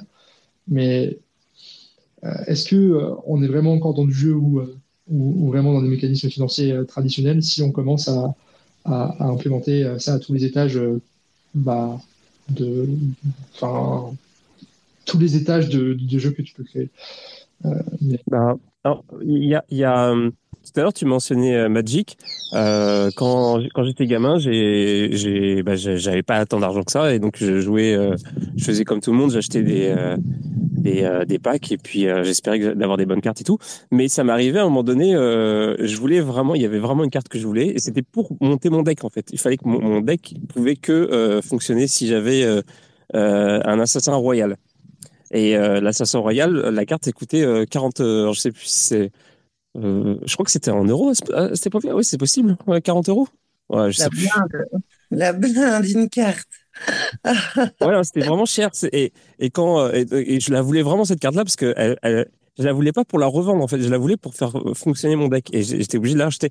Mais le truc c'est que quand tu l'achètes, 40, euh, quand il y a 40 euros, euh, le truc c'est que tu sais que tu peux la revendre de toute façon. C'est euh, donc euh, finalement c'est pas non plus genre c'est pas non plus de l'argent complètement perdu. Donc, mais quand je suis quand je suis allé voir ma mère et que je lui avais dit que, que je lui ai dit que j'avais acheté une carte Magic à 40 40 euros, elle a pété un câble. Qu'est-ce qui se passe dans ta vie? Et genre c'était incompréhensible. Mais en, bon voilà. Et donc en fait euh, je me souviens que j'avais absolument pas euh, dépensé cet argent pour, euh, pour, pour, dans une logique de, de, de financiarisation, je sais pas comment comment dire, de, de, dans, dans l'optique de la revente. C'était juste, je savais que je pouvais la revendre, mais c'était pas ça le but. Le but c'était vraiment de, monter mon deck, tu vois. Et je pense que il y a peut-être pas encore ça assez dans les jeux crypto, mais peut-être qu'on y viendra à un moment donné, j'espère en tout cas, parce que c'est vrai qu'en ce moment le, le visage, enfin le le, ce, que, que, nous ont montré les jeux crypto, c'était pas ouf euh, en termes de, enfin, par rapport à ce que tu viens de dire, c'est vrai que euh, c'était pas mal ça, quoi. Il y a des scams, il y a des gros scamos hein, là-dedans. Hmm. Alors, Octave, il est en train de, il est en train de, de déménager pendant qu'il fait l'émission. ah, force à toi, Octave. Hein. un vaillant, c'est bien ça. non, mais c'est juste la porte qui rince un peu. Euh... qui chez moi, en fait. Euh, J'habite pas dans un. Mais, Mais de toute façon, euh, euh, ça fait déjà quand même 1h15 qu'on est ensemble. Je sais pas si on va, on va, on va trop, on va peut-être pas partir dans tous les sens, c'est vrai. Il y a, dans mes souvenirs, il y avait Quarl qui voulait aborder le, sujet des, des, des, des world, des real world assets. mais avant, éventuellement que, je sais pas combien de temps t'as, mais éventuellement, si on aborde ce sujet-là, avant qu'on aborde ce sujet-là, j'aimerais rapidement parler de, de Cook, en fait, qui est le truc que tu es en train de faire, parce que, euh, en fait, j'aurais aimé que Laurence soit en vrai, parce que je suis pas un expert. Donc, j'ai regardé un peu le site et, euh, et j'ai pas, euh, j'ai rien à dire. J'ai pas de questions à te poser parce qu'en fait, j'ai pas tout à fait euh, compris ce que ça avait de spécial par rapport à un truc, un autre truc, un autre outil qui te permet de, comparer les guillemets en fait. Donc je te dis pas ça pour te descendre ou quoi, c'est juste que j'étais comme genre, ok, ça a l'air cool, mais genre, euh, je peux pas en faire une critique vraiment euh, aiguisée en fait. Mais donc si tu, tu veux euh, toi en parler, euh, moi ça me dérange pas du tout en fait. Ok, bah vas-y, je vais, présenter rapidement. Donc je peux pas présenter le site, mais en tout cas, s'il y a certaines personnes qui veulent y accéder, je pourrais partager un lien Telegram dans le thread et toutes les informations sur Telegram euh, après pour tester la plateforme. En gros, c'est une plateforme euh, de comparaison de rendement comme il en existe euh, plein en DeFi. Enfin, le plus connu notamment, c'est DeFi Lama. donc, on va vraiment essayer de sourcer maximum de protocoles et de coûts possibles. en ajoutant d'informations qu'il n'y a pas forcément sur d'autres plateformes, donc niveau d'analytique sur la performance historique des pools, la liquidité historique sur, sur ces pools aussi, certains facteurs de risque qui peuvent exister. Euh, la petite particularité qui, est assez rare en DeFi euh, aujourd'hui, c'est que tu peux investir directement de cette plateforme. Et tu peux investir directement, euh, aujourd'hui en faisant abstraction euh, du token dans lequel tu veux investir. Donc, tu n'as pas besoin d'avoir l'USDC pour entrer dans un pool dont, le sous-jacent est l'USDC. Tu peux rentrer avec du DAI, enfin avec n'importe quel token derrière. Et demain, ce qu'on va faire, c'est qu'on va abstraire la complexité de la chaîne. Tu vas pouvoir d'une L2, donc d'Arbitrum, pouvoir déposer tes tokens dans un autre pool en un seul clic, euh, sans avoir à faire le mécanisme de bridger, puis de swapper, puis de déposer à la main. Puis pareil pour d'autres opérations. Et en, gros, cette plateforme, euh, ce qu'on veut faire, c'est vraiment retrouver euh, l'expérience du Web 2 sur l'investissement. Tu n'as pas à te préoccuper de exactement ce que te fait ton argent. Tu peux le faire d'ailleurs, tu peux aller consulter Etherscan, tu peux regarder les liens qu'on t'envoie, etc. Mais si tu veux investir dans, dans des plateformes DeFi, euh, tu as juste à comparer le yield qui provient de la blockchain et ensuite, euh, mis ton MetaMask ou ton wallet, enfin n'importe quel wallet, tu peux aller euh, investir dans ces opportunités sans avoir à te soucier euh, de, de, ce qui va se passer derrière, puisqu'il n'y a pas d'intermédiaire.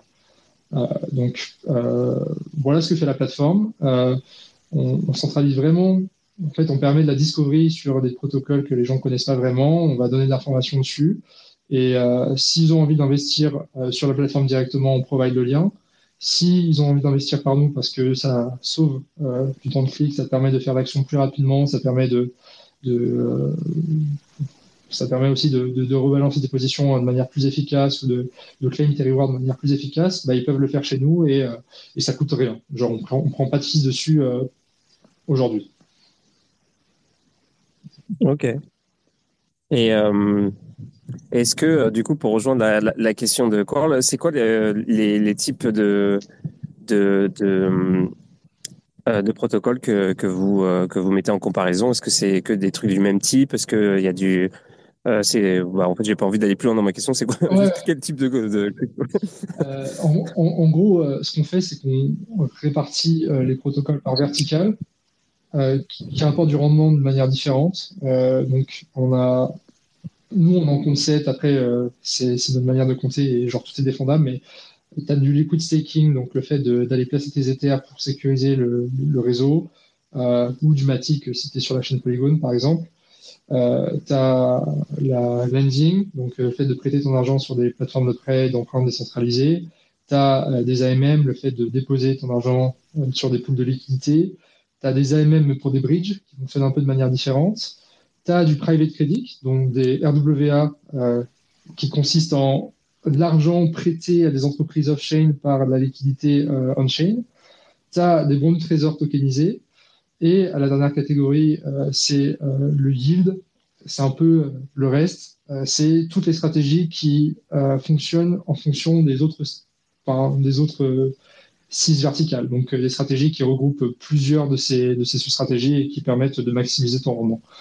Et en gros, ce qu'on fait, c'est vraiment une vision 360 sur la DeFi. Donc, genre, ne pas privilégier un type de yield par rapport à un autre on sait qu'il existe d'autres catégories, qui, on pourrait rentrer, faire rentrer par exemple des mécanismes, euh, enfin, des protocoles euh, de, gaming par exemple ou des jeux qui permettent de, gagner de l'argent.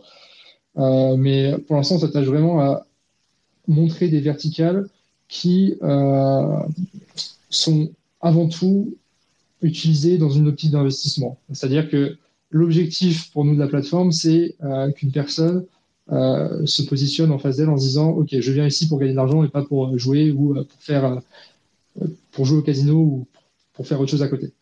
Et, c'est un, peu le but mais donc il y a tout type de, vertical on-chain et ça permet d'avoir quand même une belle vision sur ce qui est possible de faire en crypto et comment il est possible de faire du rendement alors du coup j'ai deux questions pour toi mais ça pourrait être long la réponse alors, ce qui, si tu si es, ça dépendamment de ce que tu souhaites faire. Euh, soit tu tu réponds euh, euh, genre court là et en détail une autre fois, ou alors en détail maintenant, ou ou ce que tu veux. Mais en gros, est-ce que est-ce que la stratégie d'investissement, elle est différente selon que tu es par exemple 1000, 10 000 ou 100 000 Première question. Et deuxième question, si c'est le cas c'est quoi le portfolio euh, Où est-ce que tu mets euh, tes billes euh, pour chacun pour chacun des montants que je viens de mentionner? C'est vrai que c'est une question assez large. Moi, je pense que un des premiers critères, c'est savoir sur quelle chaîne tu vas positionner. Donc, Ethereum, c'est mainnet, c'est la plus sécurisée puisqu'il y a moins de. Enfin, tu fais confiance à moins de choses. Hein. Tu fais confiance à une seule infrastructure, à une seule couche de settlement on l'appelle. Mais en même temps, tu vas payer beaucoup de gas fees. Euh, donc, dès que tu vas faire une transaction on-chain, tu vas payer euh, potentiellement 1, 2, 5, 10 dollars. Donc, si tu as 1000 dollars dans ton portefeuille, euh, si tu payes 10 dollars de gas fees, c'est en gros 1% de. C'est ouais, 1%, 1% tu as perdu illico. Et donc, si tu investis dans un truc à 5, 5% tu as perdu 5% annuel, tu as perdu directement un peu plus de deux mois, deux mois et demi de ton, de ton investissement juste en mettant de l'argent dans la poule. Donc, si tu un portefeuille de 1000 euros, je te conseille, je conseille pas d'aller sur Ethereum pour faire des, pour, pour faire ces positions. Après, ça dépend aussi de ton profil de risque. Mais si tu es dans une optique où tu utilises ces 1000 euros, tu sais que tu peux, tu peux un peu jouer avec, euh, je conseille d'aller sur des layer 2 où les frais de transaction sont entre 1 centime et euh, quelques dizaines de centimes. Et, euh, et ensuite, l'investissement dépend vraiment de ton profil de risque. Il euh, y, a, des gens qui sont ultra attachés à, ne pas perdre leur capital et donc euh, dans ce cas-là, je te enfin, j'ai pas de conseils à donner, mais il y a des bons du trésor américains qui permettent euh, à 5% de et qui, sont disponibles qui sont disponibles sur Layer 2 qui permettent de, faire du rendement comme tu en ferais dans la vraie vie mais avec tes cryptos et avec une liquidité instantanée. Donc, c'est-à-dire que si tu veux sortir, tu peux sortir à tout moment. ensuite, tu peux rentrer dans des protocoles. Enfin, le staking, pour moi, c'est aussi quelque chose qui est très peu risqué dans le sens où si ça s'effondre, alors tout le reste de la crypto s'effondrera à côté parce qu'il y a vraiment un, aspect systémique dans, dans, dans, cette verticale de staking. si tu es un peu plus euh, risqué, tu peux aller t'aventurer sur des stratégies qui te permettent de, faire du levier en gros sur euh, ces mondes de trésor ou ce staking et donc rapporter du 8-9%. Euh, si tu es encore plus, si tu n'es pas dans une optique de conservation du capital, mais que tu veux vraiment l'augmenter de manière assez importante, là, il faut rester à l'affût. Et aujourd'hui, as un truc très prédateur et très spéculatif, mais tu dois aller où euh, il y a des opportunités de rendement qui dépassent l'activité qu'il y a sur la blockchain. Et donc, encore plein de protocoles qui proposent leur token de gouvernance euh, en rewards de ta participation et euh, des fois des, distributions qui sont, qui sont lunaires. Et donc, je te conseille d'aller dessus et de viser les protocoles où il y a une APY tout dingue. Tu sais qu'il va rester une semaine, mais vu que tu payes très peu de transaction fees, tu as l'opportunité de, bouger de semaine en semaine. après, pour, moi, si tu as 1000 dollars euh, que c'est toutes tes économies, je dirais déjà, ne va pas en DeFi, euh, parce que c'est pas forcément l'endroit le plus, sûr, mais si tu veux vraiment être en DeFi, euh, le, comment dire, le niveau de rendement risque est pas assez intéressant sur, sur des stratégies super risquées en DeFi, puisque au mieux tu vas gagner du 20-30%, et au pire tu risques de perdre une grosse partie de ton capital dû à tous les risques que évoqués avant. Mais et pour moi, enfin, en vrai, que tu En fait, ça dépend qui t'es. Genre, euh, si t'as 1000, que c'est toutes tes économies, euh, genre, tu pourras agir de manière beaucoup plus safe que si t'as 100 000 et que c'est genre 0,2% de ton capital. Mais euh, je pense que en DeFi, ça fait. En fait, ça fait, ça fait sens pour moi de garder une partie de ton argent dans des pools qui sont assez safe euh, pour aussi comprendre la manière dont fonctionnent ces choses-là euh, sur le long terme. On a beaucoup vu pendant le boom en 2020-2021, voilà, des APY de malades, et finalement les gens comprenaient pas exactement dans quoi ils mettaient parce que euh, soit ça se faisait rug, soit deux, mois, deux semaines après ils sortaient avec plein de tokens, mais ils ne recalculaient pas leur APY et du coup ils voyaient pas qu'ils étaient pas gagnants ou pas. Enfin, l'évolution de leur capital ne correspondait pas aux promesses. Et donc garder son argent dans un truc sur long terme, qui, qui est donc par définition pas super risqué. Ça permet aussi de comprendre, euh, de visualiser la manière dont euh, bah, son argent fructifie au fil du temps, euh, tout en ne le manageant pas genre semaine par semaine. Donc je pense que c'est, enfin, pour, pour, pour, avoir toujours, comment dire, une dépendance à l'industrie genre comprendre un peu comment il évolue au fil du temps, c'est bien de mettre dans des poules qui sont pas risquées pour, pour, pour le voir évoluer sans, sans risquer de perdre son capital s'il y a des, une énorme volatilité de marché. Euh, ouais. Et, moi, en fait, je ferais si j'avais vraiment pas beaucoup d'argent, c'est j'irais farmer des airdrops euh, de protocole euh, pour me constituer un capital de départ où je peux ensuite aller, aller placer à 4 ou 5% 7 ou 8 sans en, générant des rendements qui, commencent à être intéressants, plusieurs dizaines d'euros, plusieurs centaines d'euros par, par, par, mois ou par an. Ouais. Et attention les amis, ne répondez pas, ne, participez, ne participez pas à des airdrops qui vous sont arrivés euh, par magie dans vos emails, parce que ça peut être des scams. Voilà, exactement. exactement. Euh, un airdrop, euh, c'est super Enfin, faire des airdrops, ça veut dire aussi aller sur des fronts, des interfaces qui sont des fois pas très, pas très safe, qui sont pas du tout vérifiées, parce que tu veux tout explorer sur la chaîne, et il y a des gens qui peuvent créer des fronts qui te volent ton argent. et donc, ouais il y a aussi un peu, voilà, sur notre plateforme, il y a un peu ce côté curation où euh, euh, si tu ne fais pas confiance, tu as toujours l'opportunité d'aller ailleurs. Et euh, surtout, tu peux, tu peux vraiment poser la question de qu'est-ce que va faire, qu'est-ce que je vais faire quand je vais appuyer sur le bouton déposit? On essaie d'informer le maximum.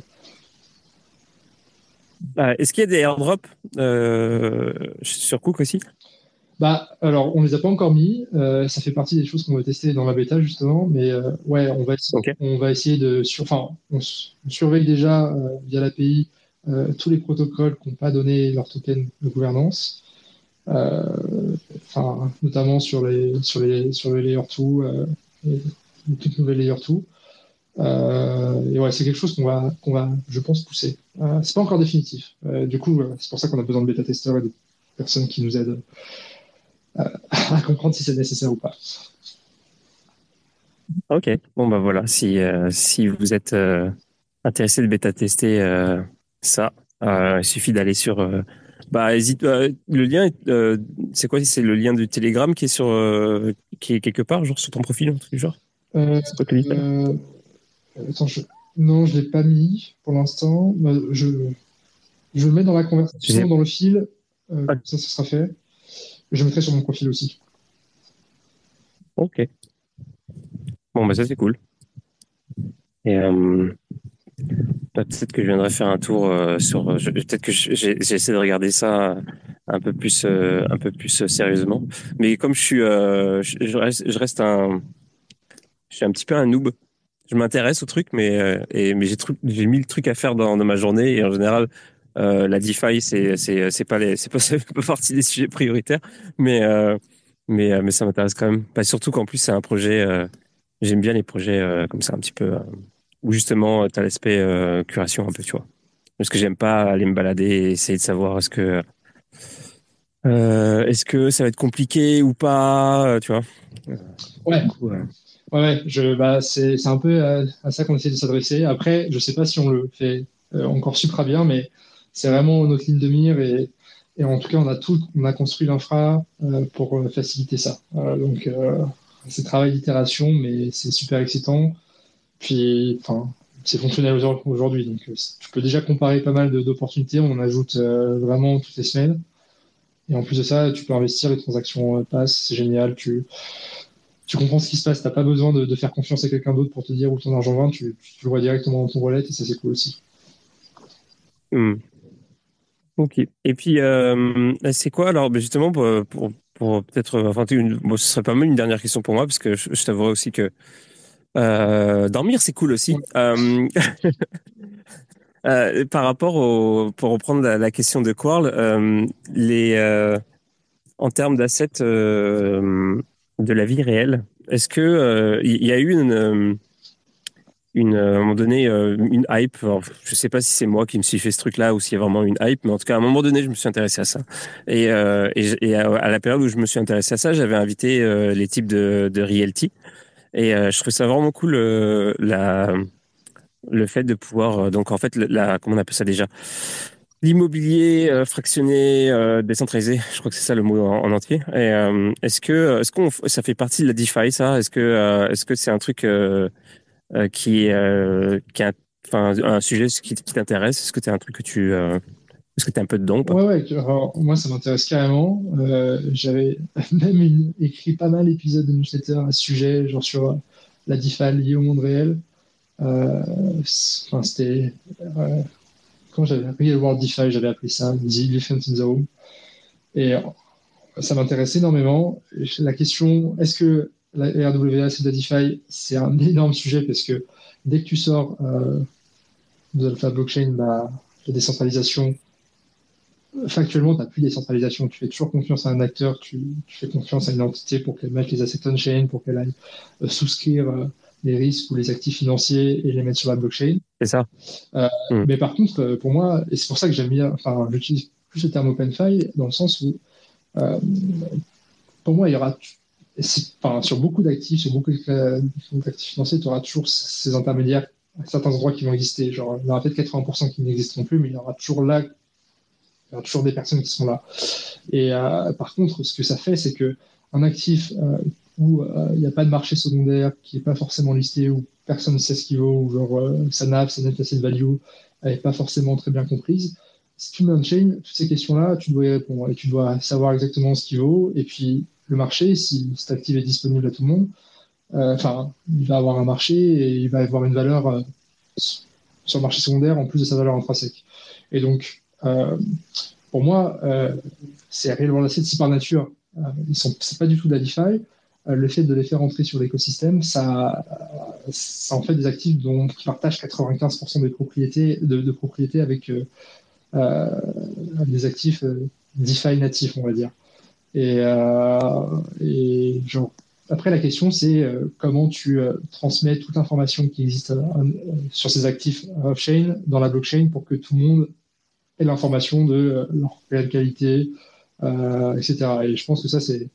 Enfin, c'est un, un, sujet énorme, ça, ça mériterait un, autre débat. Mais euh, Realty, par exemple, euh, moi j'avais entendu quelques critiques, enfin je trouve la plateforme exceptionnelle, je trouve que ce qu'ils font c'est ouf, mais j'avais entendu des critiques comme quoi euh, les maisons qui étaient euh, souscrites derrière, enfin c'était pas forcément les, des, des, super, des super actifs, tu vois, genre c'était un peu euh, ce qui restait, euh, enfin je sais plus exactement comment ça j'ai pas envie de dire de la merde, mais en tout cas, les actifs que tu peux sélectionner, qui sont sélectionnés par ces personnes-là, par ces de confiance, des fois, ils sont pas aussi bons que ceux que tu pourrais avoir dans la vie réelle, euh, sélectionnés par d'autres tiers de confiance. Ouais. Donc, euh, ouais, ouais. Euh, je, voilà, je pense qu'il faut faire attention un petit peu aussi et qu'il n'y a pas de formule magique et que c'est pas parce que c'est on-chain que c'est que c'est euh, le truc le plus beau et le plus, le plus sexy de la Terre, forcément. Ok. Bah ouais, carrément. Il faudrait se refaire une, euh, une émission sur là-dessus parce que la dernière fois qu'on avait fait une, émission sur euh, sur ce sujet-là précisément, c'était il y a il y a un petit moment déjà. Euh, c'était, euh, je pense, il y a facile un an en fait. Donc, euh, ce serait pas mal de faire une petite réactualisation. Euh, Wanda, je sais que tu as demandé le, le, rôle de speaker. Je sais pas si tu voulais oui, je, voulais, je, voulais, juste dire qu'effectivement, c'est un narratif apparemment qui est, qui est en mode hype, euh, les Real World Assets. Sur Reality, bah, en fin de compte, ils achètent euh, des maisons et ils refont des travaux dedans pour qu'elles soient louées. Donc, en effet, les maisons qu'ils achètent au début, c'est, c'est, c'est pas forcément des maisons top, mais c'est des maisons qui sont euh, retapées, euh, euh, enfin, on va dire rénovées et, okay. et en fin de compte, ils sont quand même une bonne base. Et par contre, ce qui est passionnant, c'est la plus-value de mettre toutes les infos en chain, là tu l'as dit, alors il y aura les roll-up effectivement pour avec des séquenceurs où du coup les, informations dont tu n'as pas forcément besoin euh, qu'elles saturent et qu'elles prennent énormément de place sur, sur la blockchain et qu'elles coûtent quelque part euh, plus que qu'elles ne valent, eh bien là tu peux les stocker euh, off-chain. Euh, mais du coup, voilà, c'est aussi euh, un, autre changement de paradigme qui, qui se profile. Mm. Mais euh, ouais, je serais ravie de, de tester ta, ta, ta, ton, ton bêta test, quoi, ta plateforme. Avec, avec grand plaisir. Moi, j'ai mis le lien sur, euh, euh, sur Twitter. Et, ouais, je l'ai piné. Et voilà, j'organise aussi des petites sessions à user interview, donc si ça t'intéresse, on peut en parler sur Telegram directement. Ah d'accord, ça se passe sur Telegram. Ouais. ok, ok. Ok, bah, ah. merci, ça marche. J'irai regarder. Bon, bah, en tout cas, euh, merci, euh, bah, merci Wanda d'avoir euh, d'avoir participé, puis bah, surtout merci Octave d'avoir d'avoir accepté mon invitation et puis d'être. je trouve plus mes mots, je suis fatigué, mais d'avoir été là ce soir et d'avoir répondu à toutes les questions. Puis c'était c'était un débat super intéressant. mais non, c'est vrai, je t'ai fait parler énormément en fait. moi, je, me suis juste euh, contenté de, de te renvoyer la balle. Et puis, euh, donc, euh, j'imagine que tu es au, au, moins, au minimum deux fois plus fatigué que moi. Je suis très bavard, je crois. Mais ouais, merci beaucoup pour toutes tes questions. C'était super bien mené. J'espère avoir. Désolé si j'ai pas été clair à certains moments. Et des, je pense que le débat était super riche et, et, et pas genre radical, ce que j'aime beaucoup. Et ouais, bah, on se refait ça à l'occasion quand tu as des sujets hot à, à nous présenter. Ouais, bah carrément. Euh, carrément. Euh, on s'en reparle. Et puis, euh, et puis c'est ça. Et puis demain, demain c'est une émission. Ah bah demain on fait une émission avec avec Vincent. Donc comme tous les jeudis, ce sera un truc sur les fondamentaux. Donc on s'éloigne un peu du sujet crypto, blockchain, tout ça. Ça va être plus bah, plus géopolitique, géo-économie. bon voilà. Si ça vous intéresse, soyez là à 22 h et euh, merci encore euh, Octave d'être venu ce soir. Et c'était euh, c'était très clair. Hein. J'ai trouvé ça très clair. Et puis on se donne rendez-vous aussi. Alors demain 22 h pour les géopolitiques et géoéconomie. Et aussi n'oubliez pas que dimanche c'est une soirée spéciale pour si vous êtes intéressé. J'arrive plus à parler, c'est horrible. Si vous êtes intéressé par tout ce qui est souveraineté mais dans ce cas-là, euh, ce sera souveraineté énergétique. On va parler de ça. Donc, si vous avez un compteur Linky chez vous, c'est le moment c'est la, la, soirée où on va s'énerver. Oui, oui, oui. bon, voilà. Bon, en tout cas, merci à tous d'être venus. Puis on se dit bah, bonne soirée et puis reposez-vous bien et à demain. Merci beaucoup. Salut.